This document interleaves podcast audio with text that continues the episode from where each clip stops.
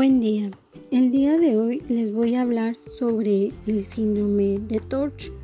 El síndrome de Torch es un acrónimo que se utiliza de manera universal para caracterizar a aquel feto o recién nacido que presenta un cuadro clínico compatible con una infección congénita y que permite un enfrentamiento racional tanto diagnóstico como terapéutico. El síndrome de Torch tiene una etiología en, el cual este síndrome es producido por la infección de diferentes microorganismos como son la Toxoplasma gondii, el Treponema pallidum, el virus de la rubiola, citomegalovirus y el P simple a la madre que se transmite al producto a través de la de la vía hematogena.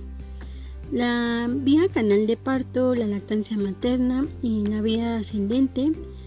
Bueno, esta última vía cuando el microorganismo infecta al tracto genital materno y asciende hasta la cavidad intrauterina, ya que provoca y bueno, de alguna manera provoca corioamnionitis o rotura prematura de membranas e infección al feto. Las manifestaciones clínicas eh, o todos los signos y síntomas que se presentan son tanto en la madre como en el recién nacido. Eh, bueno, en la madre se observa un cuadro sistémico similar a la gripe, al aborto o a la infección placentaria o con infección fetal o retardo del crecimiento intrauterino con infección fetal, un parto prematuro con infección fetal e incluso mortinato. En el recién nacido existen características clínicas que sugieren TORCH o infección congénita, tales como el retardo del crecimiento intrauterino, la presencia de rash, petequias, púrpura, ictericia, hepatomegalia, esplenomegalia, linfadenopatía, hidrocefalia, calcificaciones intracraneales, sordera, anormalidades cardíacas, neumonía y anormalidades esqueléticas o incluso oculares como corioretinitis por toxoplasma, por toxoplasma eh, rubiola, citomegalovirus, herpes simple y sífilis. Incluso puede llegar a presentar cataratas por la rubiola y el citomegalovirus o glaucoma debido a la rubiola. También micro, microptalmia por el toxoplasma, la rubiola y el citomegalovirus o puede presentarse conjuntivitis debido al herpes simple y miopía por la rubiola congénita. El diagnóstico es bueno, es de vital importancia que se lleve a cabo un estudio ecográfico que se le realiza a todas las gestantes. Esto orienta a, visualizar la presencia del síndrome de Torch y bueno, los signos que pudieran observarse es el retardo del crecimiento intrauterino, la hepatosplenomegalia, la microcefalia, calcificaciones hepáticas, calcificaciones intracraneales, venticulomegalia cerebral o hidrocéfalo, calcificaciones intracraneales, asitis fetal, cataratas, hidrops fetal, cardiomegalia e oligodramnios. Bueno, la toxoplasmosis es una enfermedad infecciosa que es producida por Toxoplasma gondii este es un protozo tisular de distribución cosmopolita e intracelular. Este se adquiere por ingestión de quistes de vegetales y frutas mal lavadas o la carne cruda o poco cocinada. Al limpiar los excrementos de gato, eh, que, ya que este es único es el único huésped comprobado o al realizar trabajos de jardinería sin guantes y bueno, solo el 10% de las mujeres inmunocompetentes que se infectan presentan sintomatología usualmente leve e inespecífica o puede dar lugar a un cuadro mononucleósico. El toxoplasma gondii se transmite del embrión al embrión o al feto en la fase de parasitemia materna durante la primoinfección y bueno, esta es menos frecuente que se produzca durante las agudizaciones de la enfermedad crónica. Y bueno, cuanto más precoz es la infección en el embarazo, mm, menor es el riesgo de la transmisión fetal y esto disminuye de un 10 a un 20% en el primer trimestre, eh, de un 25 a un 30% en el segundo trimestre y de un 60 a un 80% en el tercer trimestre. Las consecuencias para, para el feto son más graves si la infección es precoz que si se transmite en fases tardías. El recién nacido puede presentar varias formas clínicas como en la sistémica inicial, un 5% presenta hidrocefalia, calcificaciones intracraneales, convulsiones y corioretinitis y en general se trata de infecciones adquiridas antes de las 20 semanas de gestación. Si esta infección es tardía, entonces se presenta meningoencefalitis, fiebre, hepatoesplenomegalia, ictericia, exantema, neumonitis y diarrea también es posible que lleguen a aparecer anemia, trombocitopenia y eosinofilia. Eh, también se presentan lesiones aisladas en el sistema nervioso central u oculares en un 10% y el 85% son asintomáticos al nacer, sin embargo pueden desarrollar una afección neurológica y corioretinitis durante su desarrollo si no reciben un tratamiento oportuno.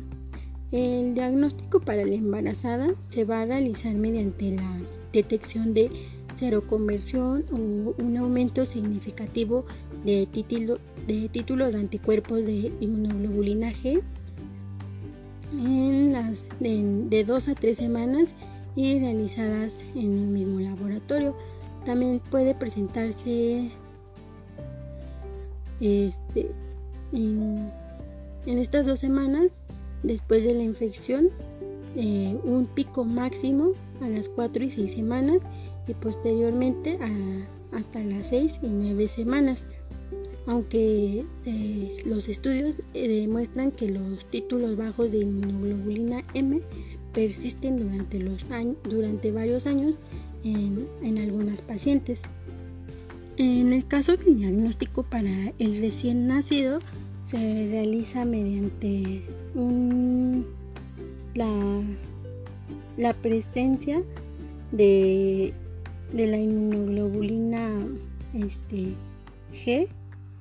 Y bueno en este caso la profilaxis se va a basar en medidas higiénico-dietéticas en las embarazadas seronegativas para toxoplasma.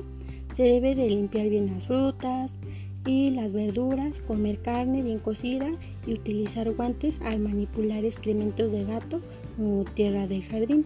Es aquí en donde los cuidados de enfermería radican en informarle a la mujer embarazada todo este estas medidas higiénico dietéticas que tiene que llevar a cabo. En dado caso de que exista infección, la embarazada debe seguir un tratamiento y se deben de practicar ecografías seriadas en busca de afectación al sistema nervioso central del feto tras el parto. Y al recién nacido se le van a realizar controles serológicos, además de neurológicos, auditivos y oftalmológicos seriados en los primeros años. El tratamiento para la mujer embarazada se da desde la sospecha de infección hasta el diagnóstico por PCR en líquido amniótico. Se le dará espiramicina en tabletas y dividida en tres dosis vía oral. Si se confirma el diagnóstico de la infección fetal por PCR positivo y ecografía alterada, a partir de la semana 20 se recomienda en ciclos de pirimetamina más sulfadiazina y ácido folínico en forma continua hasta el final del embarazo. Si esta toxoplasmosis es manifiesta o si la inmunoglobulina M o la PCR resultan positivas, se debe de administrar piretamina en tableta de 25 miligramos. De manera inicial son 2 miligramos por kilogramo por día en dos dosis. Es vía oral durante dos días y posteriormente sería 1 miligramo por kilogramo por día en dos dosis durante dos o seis meses y luego en días alternos y sulfadiacina 100 miligramos por kilo por día en dos dosis vía oral y el ácido folínico son 10 miligramos tres veces por semana durante un año. Se deben de realizar también hemogramas de control para monitorizar la toxicidad de estos fármacos y si existen procesos inflamatorios activos como meningoencefalitis o corioretinitis. También se recomienda añadir corticoides como prednisona, un miligramo por kilo por día en dos dosis hasta la mejoría del cuadro. Eh, bueno, otra de las enfermedades que abarca este acrónimo es la rubiola. Esta es una enfermedad exantemática clásica de la infancia e inmunoprevenible que tiene como único reservorio al ser humano. Este virus tiene un ARN que pertenece al Togaviridae, al género de Rubivirus. Y bueno, la frecuencia de esta infección congénita es muy baja por el uso de la vacuna que, se le pone a la, a la mamá. Más, sin en cambio, eh, sí existe una infección en, en un 30% de estas mujeres. Y bueno, el contagio se produce por contacto directo o por secreción en nasofaringias. En la rubiola materna, con erupción en las primeras 12 semanas de embarazo, la infección del feto supera el 80% y disminuye hasta llegar a un 30% hacia las 30 semanas y asciende de nuevo hasta el 100% en el último mes. De los fetos infectados antes de las 12 semanas, entre el 85 y un 90% van a presentar hallazgos clásicos de la tetrada de Greg, que incluye cardiopatía, microcefalia, sordera y catarata. En infecciones maternas, entre 12 y 16 semanas, el 15% de los fetos presentan sordera en menor proporción. Y si esta infección se produce entre las 16 y las 20 semanas de gestación, el riesgo de sordera es mínimo y en infecciones adquiridas a partir de las, de las 20 semanas de, gestación no se han descrito algunas secuelas y de manera general son niños a término pero con un bajo peso. Inicialmente no presentan afección entre el 20 y el 40%, eh, sin embargo desarrollan diabetes hacia los 35 años y un 5% alteración tiroidea también pueden presentar sordera o alteraciones oculares progresivas. Si esta infección se produce en épocas tardías del embarazo, el recién nacido puede presentar una enfermedad sistémica con erupción generalizada parecida a un eczema seborreico, lesiones purpúricas, neumonía intersticial, hepatosplenomegalia y meningoencefalitis.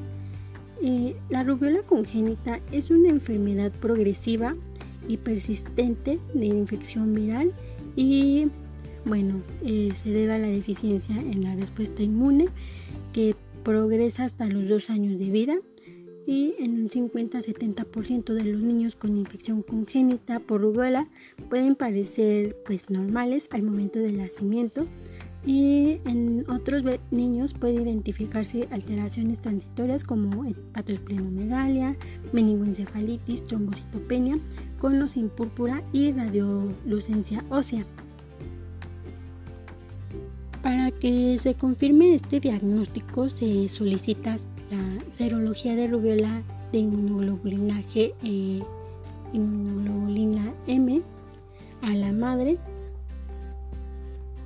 sin embargo, autores mencionan que la inmunoglobulina mm, M no, se recomienda ya que puede persistir pues positivo este, este estudio por la vacunación o por reacciones cruzadas con otras infecciones que haya tenido la, la madre.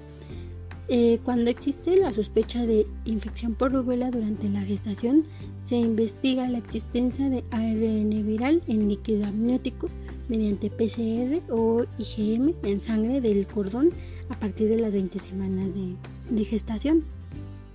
Y bueno, en el recién nacido la persistencia de IgG, va o se alarga de 6 a 12 meses y sale positivo a IgM lo que es un indicativo de infección y el aislamiento del virus en sangre, orina, faringe eh, la confirman.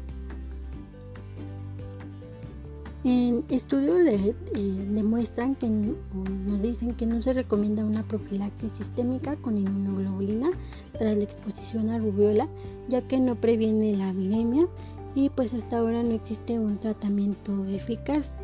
Otra de las enfermedades que eh, del que se habla en el acrónimo es el citomegalovirus. El citomegalovirus es un virus de la familia de herpes viridae y bueno, este es el principal agente causal de infección congénita y la primera causa de acusia neurosensorial no genética y de retardo mental adquirido durante la, la infancia. La infección es recurrente eh, en embarazadas puede afectar al feto, pero con menor frecuencia y bueno, se presenta en forma más leve. Algunos recién nacidos adquieren la infección en el periodo perinatal al pasar por el canal del parto, pero pues esta suele ser subclínica o en algunos casos se presenta como un síndrome mononucleósico y puede adquirirse de igual manera por la leche materna. Esta infección puede producir una afectación fetal grave con microcefalia, calcificaciones periventriculares, atrofia óptica, hepatoesplenomegalia, asitis o hidrofetal, más aún cuando la infección materna se produce antes de las 20 semanas.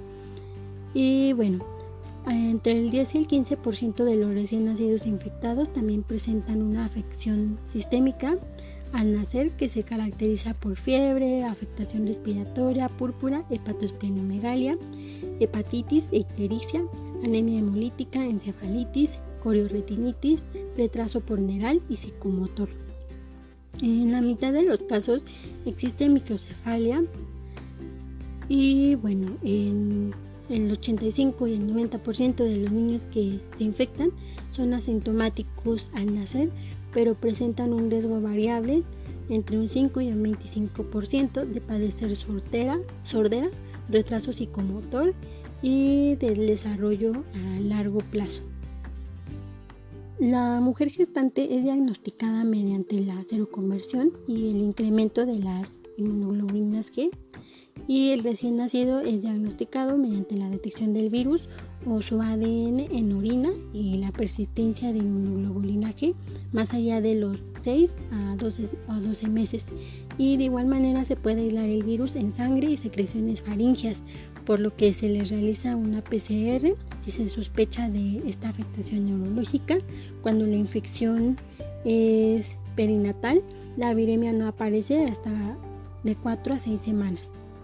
Del tratamiento eh, congénito sintomático con compromiso del sistema nervioso central o compromiso de un órgano específico por neumonía, hepatitis, hepatoesplenomegalia, trombocitopenia grave y compromiso multisistémico antes de los 30 días de vida, 6 semanas, eh, se les inicia ganciclovir intravenoso, 6 miligramos por kilo, dosis cada 12 horas o valganciclovir oral.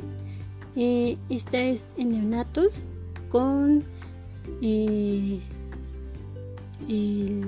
con este virus congénito sintomático en dosis de 16 miligramos por kilo por dosis cada 12 horas. La, esta inmunoglobulina no está indicada en infección congénita. Sin embargo, como medida prematura en como medida preventiva en prematuros con menos de 1500 gramos de peso, eh, se debe de transfundir sangre de un donante cero negativo y congelar o pasteurizar la leche materna contaminada. También es importante que durante esta etapa del embarazo se le realice la prevención de contagio a través del lavado frecuente de manos y evitar el contacto con saliva y orina de niños.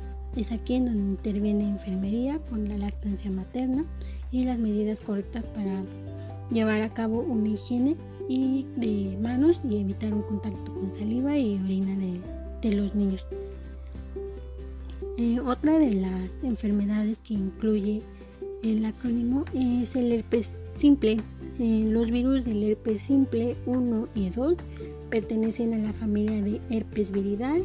Estos son un virus con un ADN de doble hebra y bueno, en el 80% de los casos la infección se relaciona con el virus del herpes simple tipo 2 y la primoinfección materna conlleva la afectación del 30 al 50% de los fetos y las reinfecciones afectan entre el 1 y el 5%, solo con un 15 al 20% de las madres presentan una sintomatología durante la infección. El 87% de las infecciones por herpes simple se transmite al feto a través del canal del parto. Sin embargo, también existe posibilidad de que se contamine el periodo postnatal por el contacto con lesiones herpéticas no genitales y esto sucede en un 10% de, los casos de herpes neonatal. Las vesículas cutáneas en racimos, la queratoconjuntivitis con cicatrices corneales y las calcificaciones en ganglios de la base, sobre todo en tálamos, son típicas de la infección precoz y sin embargo pocos niños nacen sintomáticos. Los síntomas sistémicos que se presentan eh, son afectación del sistema nervioso central, en donde puede aparecer letargia, irritabilidad, fiebre y convulsiones, además ictericia, shock y coagulación intravascular diseminada. Eh, bueno, sin tratamiento, eh, estos pacientes tienen un índice de mortalidad elevado en alrededor de un 80% y los supervivientes presentan secuelas neurológicas graves. Bueno, en el caso de los síntomas, inician entre los 10 y 28 días de vida y presentan eh, cefalitis, convulsiones, letargia, irritabilidad, rechazo del alimento, inestabilidad térmica y fontanela prominente. Bueno, el diagnóstico se realiza mediante la detección del virus por cultivo celular o PCR, tanto en lesiones genitales de la madre como en las lesiones cutáneas del recién nacido o en los fluidos corporales. La serología eh, tiene un escaso valor, aunque la persistencia de anticuerpos totales o de IgG durante más de 6 a 12 meses confirma la infección neonatal. Del tratamiento para la mujer eh, que presenta una infección genital por herpes simple en el momento del parto, se recomienda realizar una cesárea profiláctica en beneficio del feto. Y bueno, esto es importante en los casos de primoinfección herpética materna y también se les da aciclovir desde las 36 semanas, lo que disminuye la reactivación del virus en la madre. En cuanto se sospeche el diagnóstico de infección en el neonato, se administra aciclovir 20 miligramos por kilo cada 8 horas intravenoso durante 14 días. Esto es en caso de una enfermedad oculomocutánea y por un periodo mínimo de 21 días en el caso de enfermedad diseminada y enfermedad del sistema nervioso central. Todos los niños con una, afectación del sistema nervioso central deben tener una punción más repetida al final de la terapia para documentar la curva virológica y bueno, si este PCR muestra un resultado positivo, el aciclovir se debe de continuar por 7 días más hasta conseguir la negatividad de este PCR. Después del tratamiento se deben administrar una terapia supresora con aciclovir oral en casos de enfermedad diseminada y enfermedad del sistema nervioso central, ya que estudios demuestran un mayor este, beneficio. Otro de los, de los cuidados es que el recién nacido se tiene que aislar para prevenir una infección nosocomial y enfermería tiene, debe intervenir aquí con cuidados de enfermería y el uso de medidas eh, de protección por contacto, así como de asesorar a la madre. Eh, otro de los de las enfermedades que, que abarca este acrónico, acrónimo es la sífilis. La sífilis es una enfermedad infecciosa producida por Treponema pallidum. Esta es una bacteria filiforme que pertenece a la familia de las espiroquetas y la OMS estima que anualmente hay 12 millones de personas infectadas con sífilis, de las cuales 2 millones corresponden a mujeres embarazadas y 2.700 mil a recién nacidos con sífilis congénita.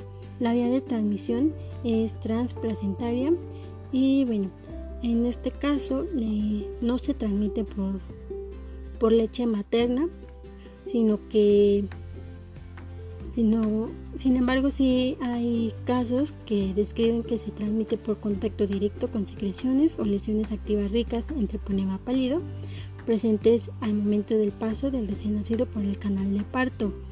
Y bueno, esta infección puede producirse en el feto de cualquier madre infectada y no tratada y es más probable en el primer año después de haber adquirido la enfermedad. Las manifestaciones que puede presentar eh, la mujer, mm, bueno, en el caso de la mujer son, digo, del, del bebé, usualmente son asintomáticos al nacer y en el feto las manifestaciones pueden ser nulas o llegar a ser hidrops y la muerte. El niño puede presentar síntomas precoces en los dos primeros años o tardíos y aparecen después de los dos años. Sin embargo, algunos recién nacidos presentan manifestaciones precoces como coriza, pénfigo palmoplantar, hepatoesplenomegalia, ictericia, adenopatías generalizadas condilomas planos, meningitis, neumonitis, síndrome nefrótico, anemia hemolítica, trombocitopenia, prematuridad, retraso del crecimiento intrauterino. Y esto aparece a partir de la segunda semana, incluso lesiones óseas como periostitis y osteocondritis en el 90% de casos que no fueron tratados.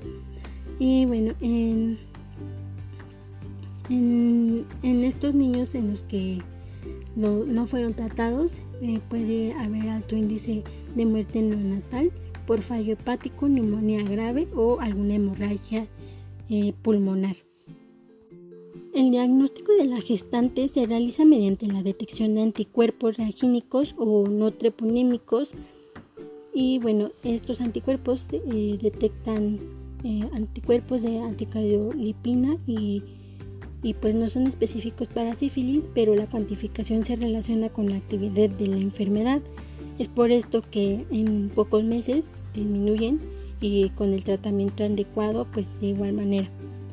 En el recién nacido las pruebas laginínicas eh, tendrán valor si su, si su título es de cuatro o más veces superior al materno, ya que algunos recién nacidos infectados tienen el mismo título que la madre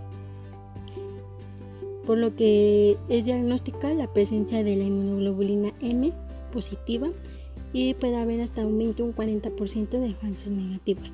El tratamiento para la sífilis congénita y la neurosífilis es penicilina eh, sódica y se recomiendan 10 días de tratamiento en el caso de la sífilis congénita y con neurosífilis. La penicilina procaínica de aplicación intramuscular y bueno, en el caso de la embarazada con sífilis precoz menor a un año y este, ya sea primaria, secundaria o latente precoz y si es VIH negativa se recomienda penicilina eh, con benzatina de 2.4 millones de unidades intramuscular y es una dosis y se debe repetir a la semana. Si es VIH positiva, se debe repetir a la semana y a las dos semanas. Si es una sífilis latente eh, mayor a un año, se recomienda penicilina G, benzatina de 2.4 millones de unidades intramuscular cada semana durante tres semanas. Si es neurosífilis, se recomienda penicilina G sódica 3.4 millones cada 4 horas endovenasa durante 10 o 14 días o penicilina procaínica 2.4 millones al día durante 10 o 14 días. No existen tratamientos alternativos con eficacia probada, por lo tanto en embarazadas alérgicas debe de intentarse una desensibilización. En el caso del recién nacido, si la madre fue tratada de manera adecuada antes o durante el embarazo, más de 30 días eh, antes del parto, el, recién nacido es, asintomático y solo se realiza un seguimiento serológico mensual. Y en este caso, eh, si, eh, sale positivo, se debe de administrar una dosis única de penicilina G benzatina, 50.000 unidades por kilogramo intramuscular, si no es posible garantizar un seguimiento del, del recién nacido. Y si la madre no ha sido tratada o el tratamiento ha sido inadecuado o no está documentado, al recién nacido se le practica serología, radiografía de huesos largos, punción lumbar para bioquímica, recuento leucocitario.